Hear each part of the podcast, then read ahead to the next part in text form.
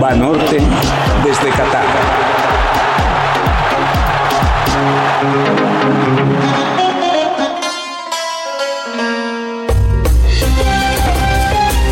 Hay ocasiones en que dos estilos completamente diferentes se repelen, aunque recuerdo que una ley de la física dice lo contrario, que los polos opuestos se atraen. El ritmo y la velocidad japoneses, que no le dan respiro a nadie en cuanto tienen que recuperar la pelota, chocó contra la manera exquisita en que lo manejan los croatas. Hubo momentos, sobre todo al inicio del partido, en que los japoneses parecían imponer condiciones. De hecho, el gol que anota Maeda a los 43 minutos es reflejo de eso. Los japoneses se multiplican como conejos y parece que hay 30 en el campo en lugar de 11 pero Croacia tiene una propuesta diferente, jugar caminando. Y entonces se hace del balón, lo guarda, se reúne en pequeñas tercias que lo van manejando en corto sucesivamente para enviárselo a otra tercia y así la van llevando a triángulos. Perisic hizo un golazo con la cabeza a los 5 minutos del segundo tiempo. Con ese objetivo cumplido, Croacia se dedicó a dormir el juego, con un Japón que finalmente estuvo de acuerdo en la tonada y también retrasó sus líneas. Era mucho lo que estaba en juego y poca la necesidad de arriesgarlo. A los 7 minutos del primer tiempo extra, Luka Modric salió de cambio, igual que Kovacevic. Había que refrescar. El gran caudillo croata, igual que en los partidos de mayor intensidad del Real Madrid, no está para 90 minutos. Está para jugar lo que le dé el físico a tope. Muy bien, excelente, pero no aguanta todo el tiempo. Y entonces el fútbol se transformó en ajedrez. El ajedrez quedó en tablas y la decisión en penales. Los croatas, lobos de mar en esos menesteres, ¿Se acuerdan ustedes? Le ganaron a Rusia y a Dinamarca por esa vía en Rusia 2018. Estaban dispuestísimos. ¿Y por qué no hacerlo con Japón? Así sucedió. Minamino, Mitoma y Hashida fallaron sus penales. De cuatro que tiró Japón, tres los atajó Blasevic, el arquero croata. La suerte estaba echada. Croacia, a su manera clásica, eliminó a los samuráis azules envueltos en llanto. En el partido de fondo, los coreanos tuvieron un déjà vu.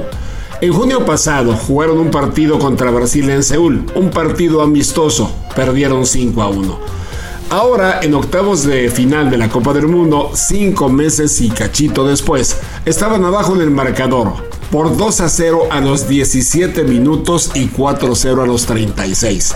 No, ya sabemos que el que se quema con leche, hasta el jocoque le sopla pero a los coreanos la verdad es que se les juntaron los problemas. Estaban afectados físicamente porque venían de un desgaste tremendo de ese partido tensísimo contra Portugal, que se jugó 72 horas antes que este. Brasil, es cierto, ustedes lo podrán decir, también jugó ese día contra Senegal, pero puso a jugar a suplentes, se pudo dar ese lujo y además perdió el partido.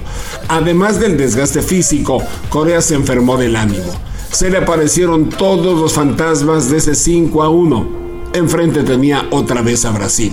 Los brasileños organizaron un gran carnaval. Con espacios libres, Neymar en el campo gran parte del encuentro y su talento técnico hizo esos cuatro goles de todos los sabores y colores. El de Vini Jr. un bombazo en solitario desde la izquierda. El de Neymar de penalti para ponerse a uno de Pelé en mundiales a quien por cierto saludaron con una pancarta. El de Richarlison de baile tras una jugada de paredes en la que brillaron todos sus arquitectos. Y el de Paquetá, otro prodigio del hombre que llega de atrás. A Brasil le gusta la fiesta, pero también es generoso. Con el partido resuelto, le prestó el juguete redondo a los coreanos que recobraron con ello un poco de su memoria marcaron un gol, jamás renunciaron a su fiereza característica y se fueron sabiendo que todavía hay mucho que aprender para competir a esos niveles. Igual dejaron una buena sensación. Eliminados Australia, Senegal, Japón y Corea, es Marruecos la única sorpresa que puede sobrevivir a este juego de adultos más allá de los octavos de final. Hmm, puede ser, de eso hablamos más adelante. Otras historias.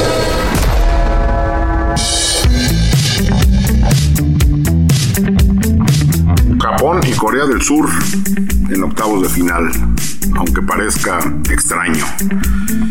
Estos países eh, cuentan con un problema en común. Como Como sabemos, en el mundo de hoy hay problemas que parecían resueltos como tensiones nucleares o temores por enfrentamiento entre las grandes potencias. Eh, esto producto de la guerra de la invasión rusa en Ucrania o del temor o de la posibilidad de que China intente invadir Taiwán y eso haga reaccionar a Occidente. Hay otro conflicto que también puede generar esta problemática, tanto la amenaza nuclear como el enfrentamiento entre potencias, y tiene que ver con Japón y Corea del Sur. Ambos países comparten un problema, Corea del Norte. Corea del Norte es uno una de estas eh, de, estos regímenes más cerrados con una un régimen una dictadura brutal encabezada por Kim Jong-un que ha heredado el gobierno de su padre y de su abuelo. Y tan solo este año para demostrar músculo para presionar a Occidente y obtener algún tipo de beneficios lleva desde años desde hace años una carrera armamentista impulsada por China y Rusia como aliados más que por afinidades eh, ideológicas, por tener un enemigo en común que son los Estados Unidos. Este gobierno de Corea del Norte eh, lleva años lanzando misiles a las costas de, cercanas a Corea del Sur y Japón y tan solo este año ha lanzado más de 60 misiles. Lo lanzado este año es más del doble de lo que había hecho en los años anteriores y, e infinitamente mayor que lo que hizo su padre. Repito, eh, Corea del Norte cuenta con el respaldo de China y Rusia y Estados Unidos evidentemente respalda y amenaza a Corea del Norte protegiendo a Corea del Sur y Japón, que se ven obligados a evaluar la, posibilidad de iniciar también eh, procesos para obtener armamento nuclear, lo que generaría una inestabilidad planetaria brutal. Eh, no porque Corea y Japón, Corea del Sur y Japón lo tengan, sino porque en el momento en que proliferen los países con armamento nuclear, pues evidentemente estaremos más expuestos en el planeta a una conflagración de este tipo. El secretario general de la ONU, Antonio Guterres, también se ha mostrado preocupado. Pues Corea del Sur y Japón, que juegan, en no entre ellos, pero juegan en octavos de final, comparten esta problemática en común y diría yo, junto con el resto de los países del planeta. ¿Ya tienes en la mano tu tarjeta de crédito de Selección Nacional de Banorte? Te ofrece un montón de ventajas. Llévate, por ejemplo, la playera de la Selección Nacional utilizando tu tarjeta. Hay recompensas con artículos oficiales y experiencias inolvidables. Seis meses sin intereses en tus compras. Pídela ya, si es que no la tienes. Solicítala en tu sucursal, Banorte Móvil o banorte.com.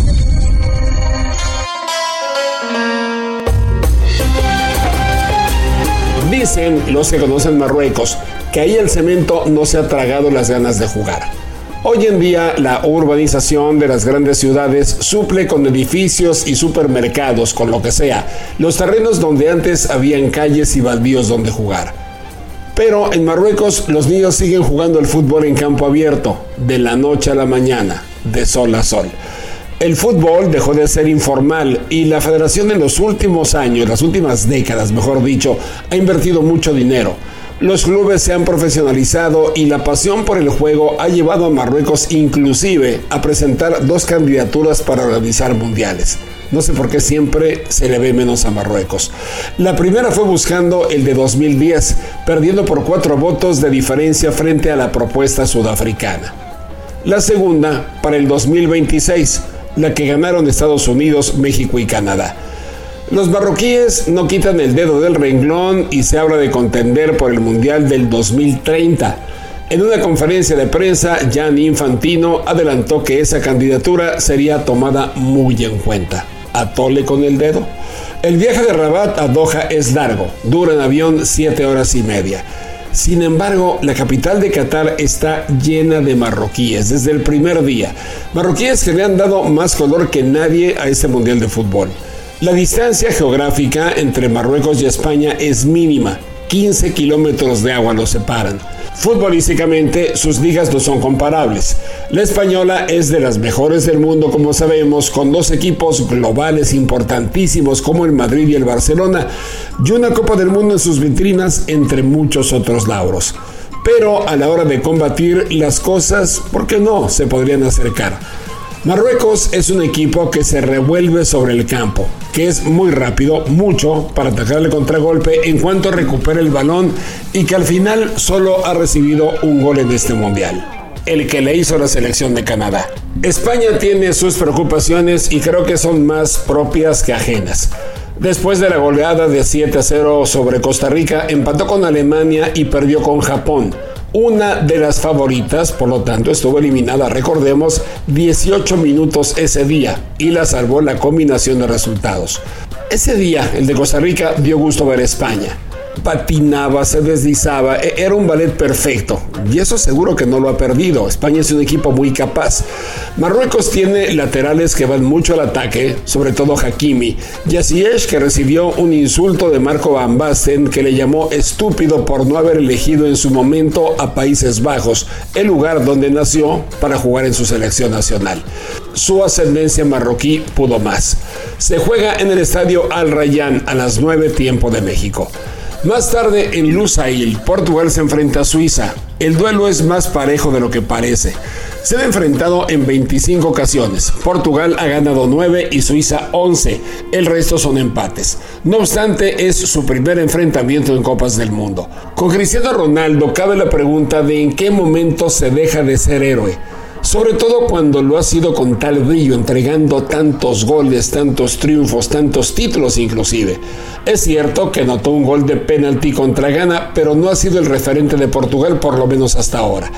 Aún así, llama la atención que una parte de la afición no quiera que el legendario 7 sea titular contra Suiza. En una encuesta del diario A Bola de Portugal, el 70% de los participantes respondió que no quieren que CR7 arranque contra Suiza. Portugal ciertamente tiene una baraja de delanteros distintos como Rafael Leao o Andrés Silva, pero no están a la altura de Cristiano Ronaldo. Y sería una tremenda sorpresa que Santos, Fernando Santos, el técnico, dejara a su capitán en la banca en un partido de matar o morir. La desaprobación de los portugueses no es el único problema, así entrecomillado, que enfrenta Cristiano Ronaldo. Todos sabemos de su separación del Manchester United que se hizo pública en plena Copa del Mundo, pero en los últimos días se ha hablado también de que la Juventus de Turín tiene un adeudo de casi 20 millones de euros con él. Situación que además de otras tantas ha llevado a la vecchia señora del calcio a investigación por la Fiscalía Italiana y a un destrozo directivo interno. Ahora la gran duda será dónde jugará Cristiano Ronaldo el próximo año y no sé si esa duda puede estar afectando el desempeño del equipo. Fernando Santos dijo que él habló con Cristiano Ronaldo igual que con el resto de los jugadores durante la jornada previa al partido, pero que de ese tema no se habló. A propósito del partido entre Portugal y Suiza, se va a reencontrar Portugal con César Arturo Ramos. El árbitro mexicano pitó el partido contra Uruguay en Rusia 2018 en que fue eliminado el equipo lusitano. CR7 se encaró con el central mexicano que lo amonestó. Es un meme que se ha hecho muy célebre en estos últimos días y creo que Ramos ha tenido una gran actuación en la Copa del Mundo, va por su tercer partido a pitar y se me hace que él también está buscando su pase a una siguiente ronda. En fin, ¿cómo un ex héroe se puede hacer héroe otra vez? pues definiendo un partido importante. Para Cristiano Ronaldo, esta puede ser su gran noche.